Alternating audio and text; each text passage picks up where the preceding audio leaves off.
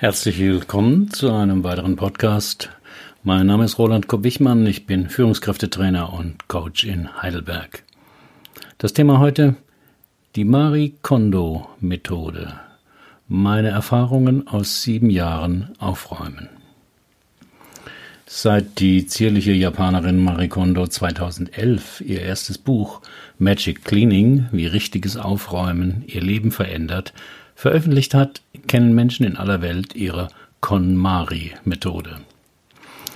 Da ich manchmal ein Näschen für Trends habe, schrieb ich schon damals einen Blogartikel über diese neue Form des Aufräumens. Auf meinem Blog können Sie ihn lesen. Mehr als sieben Millionen Exemplare ihrer inzwischen drei Bücher wurden in 38 Sprachen übersetzt. Seit Anfang des Jahres, marketingmäßig ideal zum Zeitpunkt der Neujahrsvorsätze, hat die umtriebige Japanerin ihre eigene Marie Kondo Show bei Netflix. Und die Serie ist ein Riesenerfolg. Die Leute lieben Aufräumen mit Marie Kondo. Hier die Marie Kondo Methode in Kurzform. Alle Gegenstände in Haus oder Wohnung werden nach Kategorien bearbeitet und nicht nach Zimmern oder Schränken. Also alle Hosen, alle Hemden, die gesamte Unterwäsche. Man beginnt mit Kleidung, denn dort gibt es am meisten auszusortieren. Dann kommen Bücher, Papiere, die Komono, also Küche, Bad, Garage, diverses und am Ende Gegenstände, die stark mit Gefühlen und Erinnerungen behaftet sind. Das ist naturgemäß am schwersten. Alle Sachen sollen auf einem großen Haufen liegen, bevor man sie aussortiert. Nur so bekommen sie einen manchmal erschreckten Eindruck, wie viel Zeug sie tatsächlich besitzen.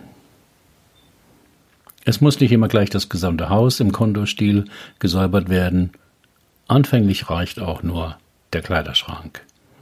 Und jetzt kommt der Clou.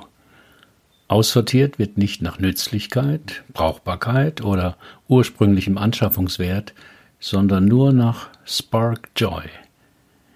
Dazu soll man jeden Gegenstand in die Hand nehmen und spüren, ob er Freude auslöst.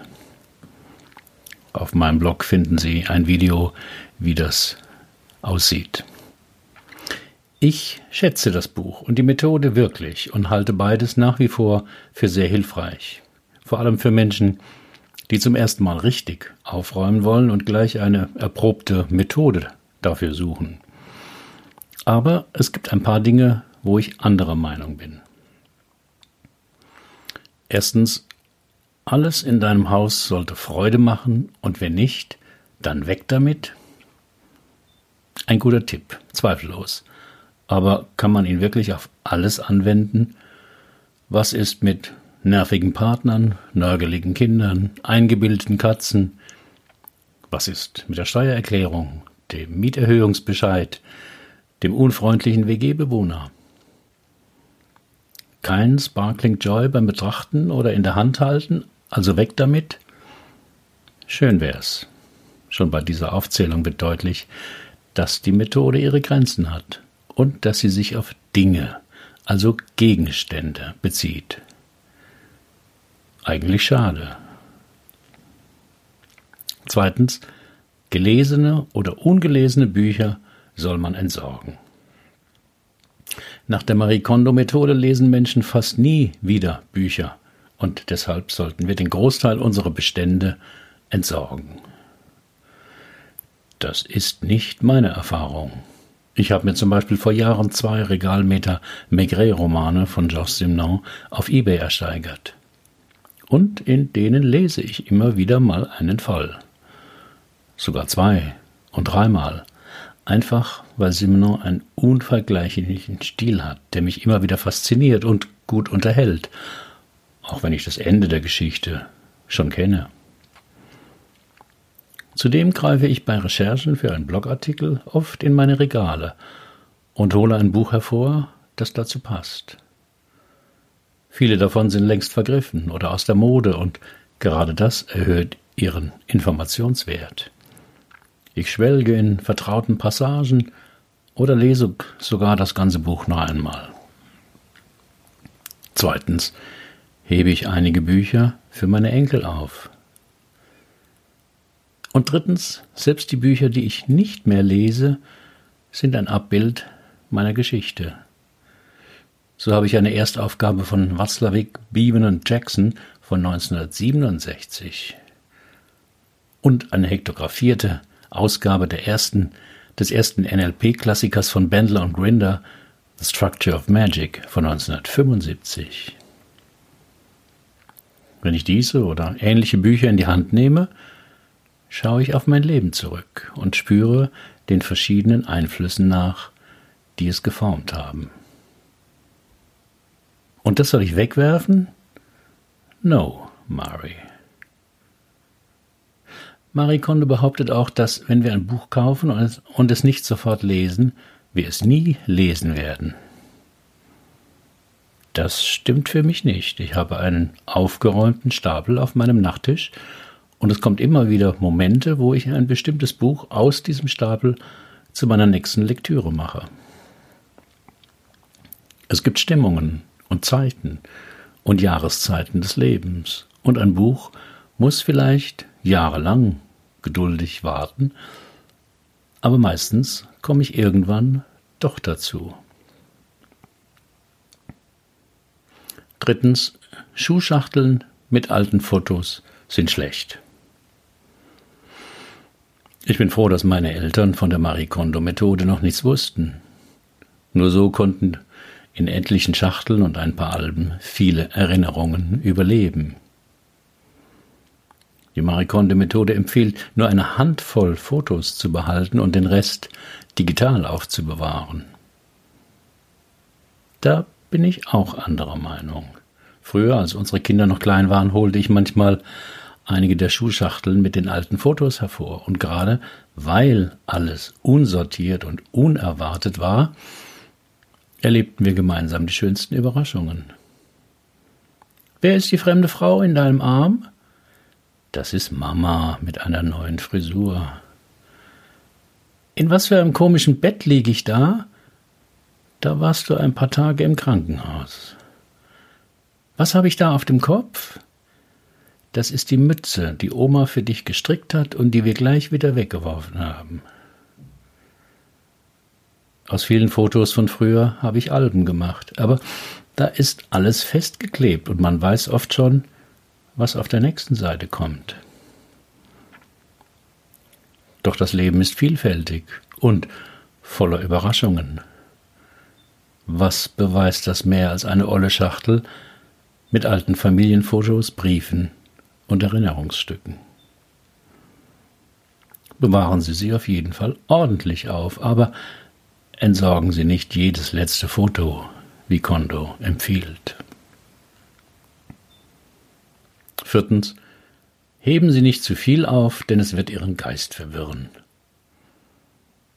Im Wesentlichen empfiehlt die Marie Kondo-Methode, dass Sie nichts behalten, von dem Sie hoffen, dass es eines Tages mal nützlich sein könnte. Da liegt sie nicht ganz falsch. Nichts ist bekanntlich so dauerhaft wie ein Provisorium. Also jene Glühlampe an einem Kabel, die sie beim Einzug vor zehn Jahren mal provisorisch an der Decke befestigten, um notdürftig Licht zu haben. Mittlerweile haben sie dreimal die Wände gestrichen, aber die provisorische Lampe hängt immer noch. Und so ist es auch mit unseren Träumen und Erinnerungen, die unsere emotionalen Bedürfnisse stillen. Deswegen heben sie diese scheußlich gelbe Blumenvase auf, in der noch nie eine Blume steckte, aber ihre Erinnerungen und Gefühle stecken ganz fest darin. Manchmal müssen wir ja auch nützliche Dinge ersetzen, von denen sie sich getrennt haben, weil ich diese Dinge ein Jahr später brauchte. Sie zu ersetzen ist dann vielleicht kostspielig und frustrierend. So kaufte ich mal einen zweiten Dia-Projektor, weil ich nie gedacht hätte, dass ich meine alten Dias, obwohl digitalisiert, noch einmal anschauen würde. Allein dieses wunderbare, klackende Geräusch. Fünftens. Was Sie längst vergessen haben, hat keinen Wert mehr für sie, sagt Kondo.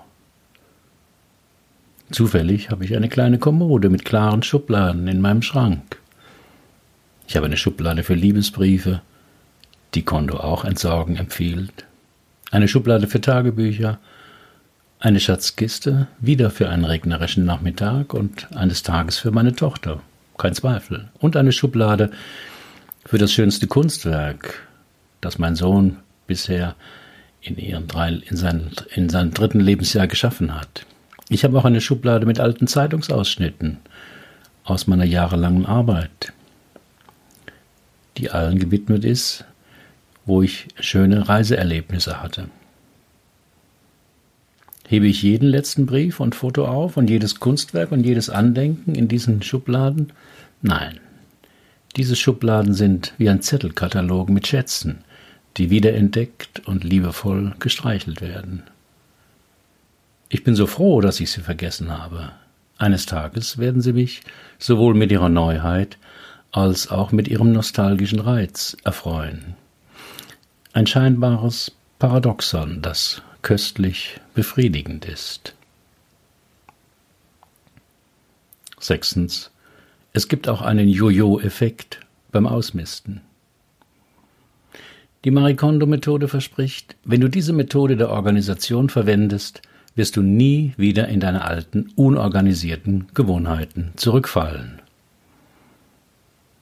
Obwohl ich mir diesen Effekt erhoffte, muss ich dem widersprechen. Vor allem, wenn man in seinen vier Wänden nicht alleine lebt, sondern mit einem Partner oder mit Kindern, ist es ein frommer Wunsch zu glauben, dass ihr Haus oder ihre Wohnung von nun an ordentlich bleibt. Es widerspricht auch dem zweiten Satz der Thermodynamik, nachdem eben alles von allein schlechter wird. Es sei denn, man räumt laufend auf. Aber die meisten Menschen, mich eingeschlossen, haben noch andere Ziele im Leben, als dauernd aufzuräumen. Ein Beispiel aus dem Urlaub bringe ich immer wieder Andenken mit. Nicht nur einen Kühlschrankmagneten, auch verschiedene Eintrittskarten von Seilbahnen, Museen und Ausstellungen. Außerdem jede Menge kulinarischer Erinnerungen wie Gewürze, Tapenaten, Liköre, Soßen etc. Und die stelle ich in den Küchenschrank. Einiges davon benutze ich, bei anderem warte ich auf ein Gericht, zu dem diese Zutat passt. Deswegen muss ich jedes Jahr mal ausmisten, spätestens wenn das Regal knüppelvoll ist und ich nicht weiß, wohin mit den Andenken aus dem letzten Urlaub. Mein siebter Einwand. Die Marikondo-Methode ist für Familien mit Kindern in vielem nicht geeignet. Sie ist aus der Sicht einer alleinstehenden Frau in den frühen 30er Jahren geschrieben, die in einer kleinen Wohnung in Japan lebt. Ihre Methode funktioniert wahrscheinlich am besten für Menschen mit kleinen Räumen, die alleine leben und die Methode mit niemandem diskutieren müssen. Sie funktioniert vielleicht nicht so gut für eine Familie mit drei Kindern und zwei großen Hunden in einem großen Haus mit Garage, Keller und Dachboden. Auch das Ausmisten und Wegwerfen nach Kategorien ist möglicherweise nicht so effektiv, wenn Sie eine Familie haben. Es kann dann besser klappen, mit den Sachen eines einzelnen Familienmitglieds auf einmal anzufangen, als mit der Kleidung aller anderen. Es sei denn, es gibt eine kleine Menge an Dingen in dieser Kategorie, sodass die Summe der Bücher aller zum Beispiel leichter zu organisieren ist. Dann kann es funktionieren. Aber wenn Sie einen Haushalt mit fünf Personen haben, wäre es fast unmöglich, ein Leben lang die Kleidung aller einzelnen Familienmitglieder auf einen Schlag zu sortieren, es sei denn, Sie stellen Hilfskräfte ein oder holen Freiwillige an Bord. Es gibt einfach nicht genug Stunden am Tag, wenn man ein großes Haus mit einer großen Familie hat. Auch haben Kinder die Angewohnheit zu wachsen und immer neue Spielzeuge oder Aktivitäten in und aus ihrem Leben anzuschleppen. Je nachdem, in welchem Stadium des Wachstums sie sich befinden, und sie wollen sich mit Sicherheit erstmal nicht davon trennen. Außerdem hängt es vom Familieneinkommen ab, ob sie es sich leisten können, die zu klein gewordenen Skiklamotten ihrer Tochter wegzuschmeißen, oder ob sie sie aufheben, bis ihre jüngste Tochter sie verwenden kann. Auch bei Kleidung kann es passieren, dass sie früher entwachsen oder in Zukunft tatsächlich in sie hineinwachsen. Sie können aber die unbenutzte Kleidung in Zukunft wieder abgeben. Aber bei Kleidung muss man diese fast nach dem Alter organisieren. Und wer schon mal versucht hat, einem Fünfjährigen seine Ritterburg wegzunehmen, weil er schon ewig nicht damit gespielt hat, wird sich wundern, wie sehr Kinder an Dingen hängen. Was nicht heißt, dass es eine gute Idee ist, die Kinder in den Prozess der Marikondo-Methode einzubeziehen, um zu entscheiden, was bei ihnen Freude auslöst, was sie behalten oder wegwerfen wollen. Achter Einwand, ich soll den Gegenständen danken, soll also meinen Socken, die Löcher bekommen haben, danken, dass sie mich einige Zeit gewärmt und beschützt haben? Ja, ich verstehe die Idee dahinter. Nichts für selbstverständlich nehmen, mir bewusst machen, dass ich mit allem verbunden bin. Okay, verstehe ich. Aber ich komme trotzdem bescheuert dabei vor. Das ist reiner Animismus also die Vorstellung der Beseeltheit von Objekten, die ja im japanischen Volksglauben häufig zu finden ist. Gebrauchs- und Alltagsgegenstände und vor allem weggeworfene Dinge können zum Leben erwachen und dann als Tsukomogami mehr oder weniger harmlose Verwirrung anrichten. Aber bei uns? Der neunte Tipp täglich die Handtasche oder den Geldbeutel leeren. Von Frauen ist bekannt, dass sie, vor allem wenn sie große Handtaschen und große Portemonnaies besitzen, sich da mit der Zeit allerhand ansammelt. Das, dafür finde ich das gut und notwendig. Aber die wenigsten Frauen, die ich gesprochen habe, fanden das eine gute Idee. Denn sie wollen oft geschwind das Haus verlassen, ohne langwierig Dinge in ihrer Handtasche zu legen, die sie gestern ausgeräumt haben. Ich denke, es wäre zu viel Mühe ohne einen wirklichen Nutzen. Und Mütter mit Baby und einer, und einer Wickeltasche werden das definitiv auch nicht tun. Für Männer, die wie Horst Schlemmer eine Herrenhandtasche bei sich tragen, empfehle ich es jedoch. Ich dagegen habe nur meine Brieftasche, mein Smartphone und einen Schlüsselpunkt bunt bei mir, wenn ich aus dem Haus gehe. Zehntens. Funkelnde Freude als einziges Kriterium für die Entscheidung, was Sie behalten möchten. Marie Kondo empfiehlt jeden einzelnen Gegenstand, den du besitzt, zu berühren und nur die Dinge zu behalten, die Freude machen.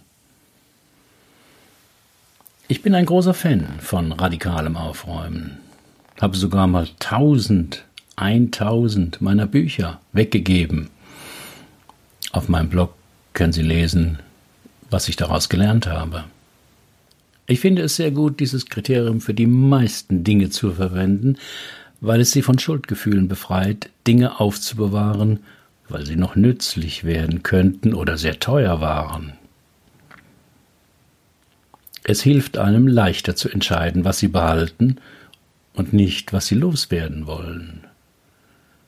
Das Nachspüren, ob, es dagegen, ob der Gegenstand sie glücklich macht, ist ein verlässlicher Gradmesser, jenseits des Verstandes. Allerdings spielen praktische Überlegungen auch eine Rolle, wenn es zum Entrümpeln kommt, und da hilft mir dieses einzige Kriterium überhaupt nicht. Ich hielt meine Klobürste in der Hand und es meldete sich kein Sparkling Joy. Das wäre auch bei einer anderen Toilettenbürste der Fall gewesen. Trotzdem behalte ich sie, denn die Aussicht, ohne diesen nützlichen Gegenstand meine Toilette zu reinigen, weckt noch weniger Glücksgefühle. Ähnlich geht es mir mit Sachen wie dem Schuhkarton von Rechnungen und Belegen, die ich für das Finanzamt sammle, alle Reinigungsmittel in der Küche, Winterreifen in der Garage, Christbaumständer nebst Kugeln. Also manchmal siegt doch die Vernunft über den ersten Impuls von alles raus damit, weil ich weiß, dass die Sachen zwar kein Glück versprechen, sondern nur ganz schnöde nützlich sind und ich sie sonst später nochmal anschaffen müsste. Elftens, was macht man mit den Sachen, die man weggibt? Die vielen Müllsäcke in der Sendung von Marie Kondo legen nahe, dass viele Menschen glauben, dass es am besten wäre, all das Zeug in den Kleidercontainer oder auf dem Müllplatz zu entsorgen. Doch es gibt bessere Alternativen. An Freunde, Familien oder Flüchtlinge verschenken, an soziale Organisationen spenden, verkaufen auf Online-Plattformen für Kleidung, Bücher und so weiter, eine Tauschparty machen. Eine Sache, die Marie Kondo übersieht, wir haben ja schon ein Müllproblem weltweit. Wenn jetzt ganz viele Familien ihre Wohnungen entrümpeln und vieles davon wegschmeißen, dann gibt das ja noch mehr Müll. Zum Glück haben nicht alle Menschen Netflix oder gucken gerade diese Serie und behalten ihren ganzen Kram. Mein Fazit. Die Marikondo-Methode hat einige fundierte Ratschläge für unsere zuweilen ungesunde Beziehung zu Dingen unsere Sammelwut und unsere Angst, etwas loszulassen. Sie kann für Ihren Lebensstil funktionieren, aber ich würde es nicht als absolut sicher betrachten. Wenn Sie Single sind oder ein Paar mit einem kleinen Haustier in einer kleinen Wohnung, kann es klappen. Aber wenn Sie eine große Familie in einer größeren Wohnung sind, müssen Sie herausfinden, was davon für Sie funktioniert. Was ich am hilfreichsten fand, ist, seine Sachen durchzugehen, um herauszufinden, was Freude macht und nach Kategorien zu sortieren. Das ist ja insgesamt ein gutes Prinzip fürs Leben. Doch ausmisten, damit Platz für Neues ist, kann nicht die Lösung sein. Das wäre weder nachhaltig noch gut für Ihren Geldbeutel. Ausmisten ist am wirksamsten, wenn es auch dazu führt, dass wir bewusster, also weniger kaufen. Denn wir haben so viele Dinge, weil wir dauernd etwas kaufen, nicht weil wir zu wenig wegwerfen. Kaufen, tragen, weg damit. Die Deutschen kaufen zum Beispiel immer mehr Kleidung und nutzen sie immer kürzer. Durch Ketten, Ketten wie Primark oder TK Maxx tauschen deutsche Konsumenten ihre Kleidungsstücke ständig aus. Laut Greenpeace wird die Hälfte aller Kleidungsstücke ein Jahr getragen, jedes fünfte nie. Am Ende jeder Kollektion entstehen hohe Altkleiderberge. Der Gedanke an Nachhaltigkeit setzt beim Modekonsum hierzulande aus. Eine Million Tonnen Textilien landen 2018 bei den Zweitverwertern. Und Experten prognostizieren, der Trend zu Fast Fashion wird noch zunehmen. Jedes Jahr kommt ein neues Smartphone oder mehrere auf den Markt mit minimalen Verbesserungen, weil es kaum noch technische Lösungen, Neuerungen gibt. Und sie werden gekauft. Psychologisch betrachtet geht es da vielleicht auch um das Vermeiden von Vergänglichkeit. Denn wir selbst sind ja nicht austauschbar, sondern werden älter, faltiger, unbeweglicher, und das ist kränkend. Sich dauernd mit neuen, makellosen Dingen zu umgeben, hilft uns, diese Kränkung abzumildern. Kaufen ist für viele das Botox für die Seele. Wir fühlen uns dann nicht so alt, nicht so vergänglich. Okay, dass Ausmisten und Wegwerfen Freude bringen kann, hat uns Marie Kondo nun gezeigt. Sparkling Joy als Belohnung hatten auch die Macher dieses Abfalleimers im Sinn. Auf meinem Blog finden Sie das Video dazu. Wie sind Ihre Erfahrungen mit Aufräumen? Mit oder ohne Marie Kondo? Auf meinem Blog können Sie gerne Ihren Kommentar dazu hinterlassen.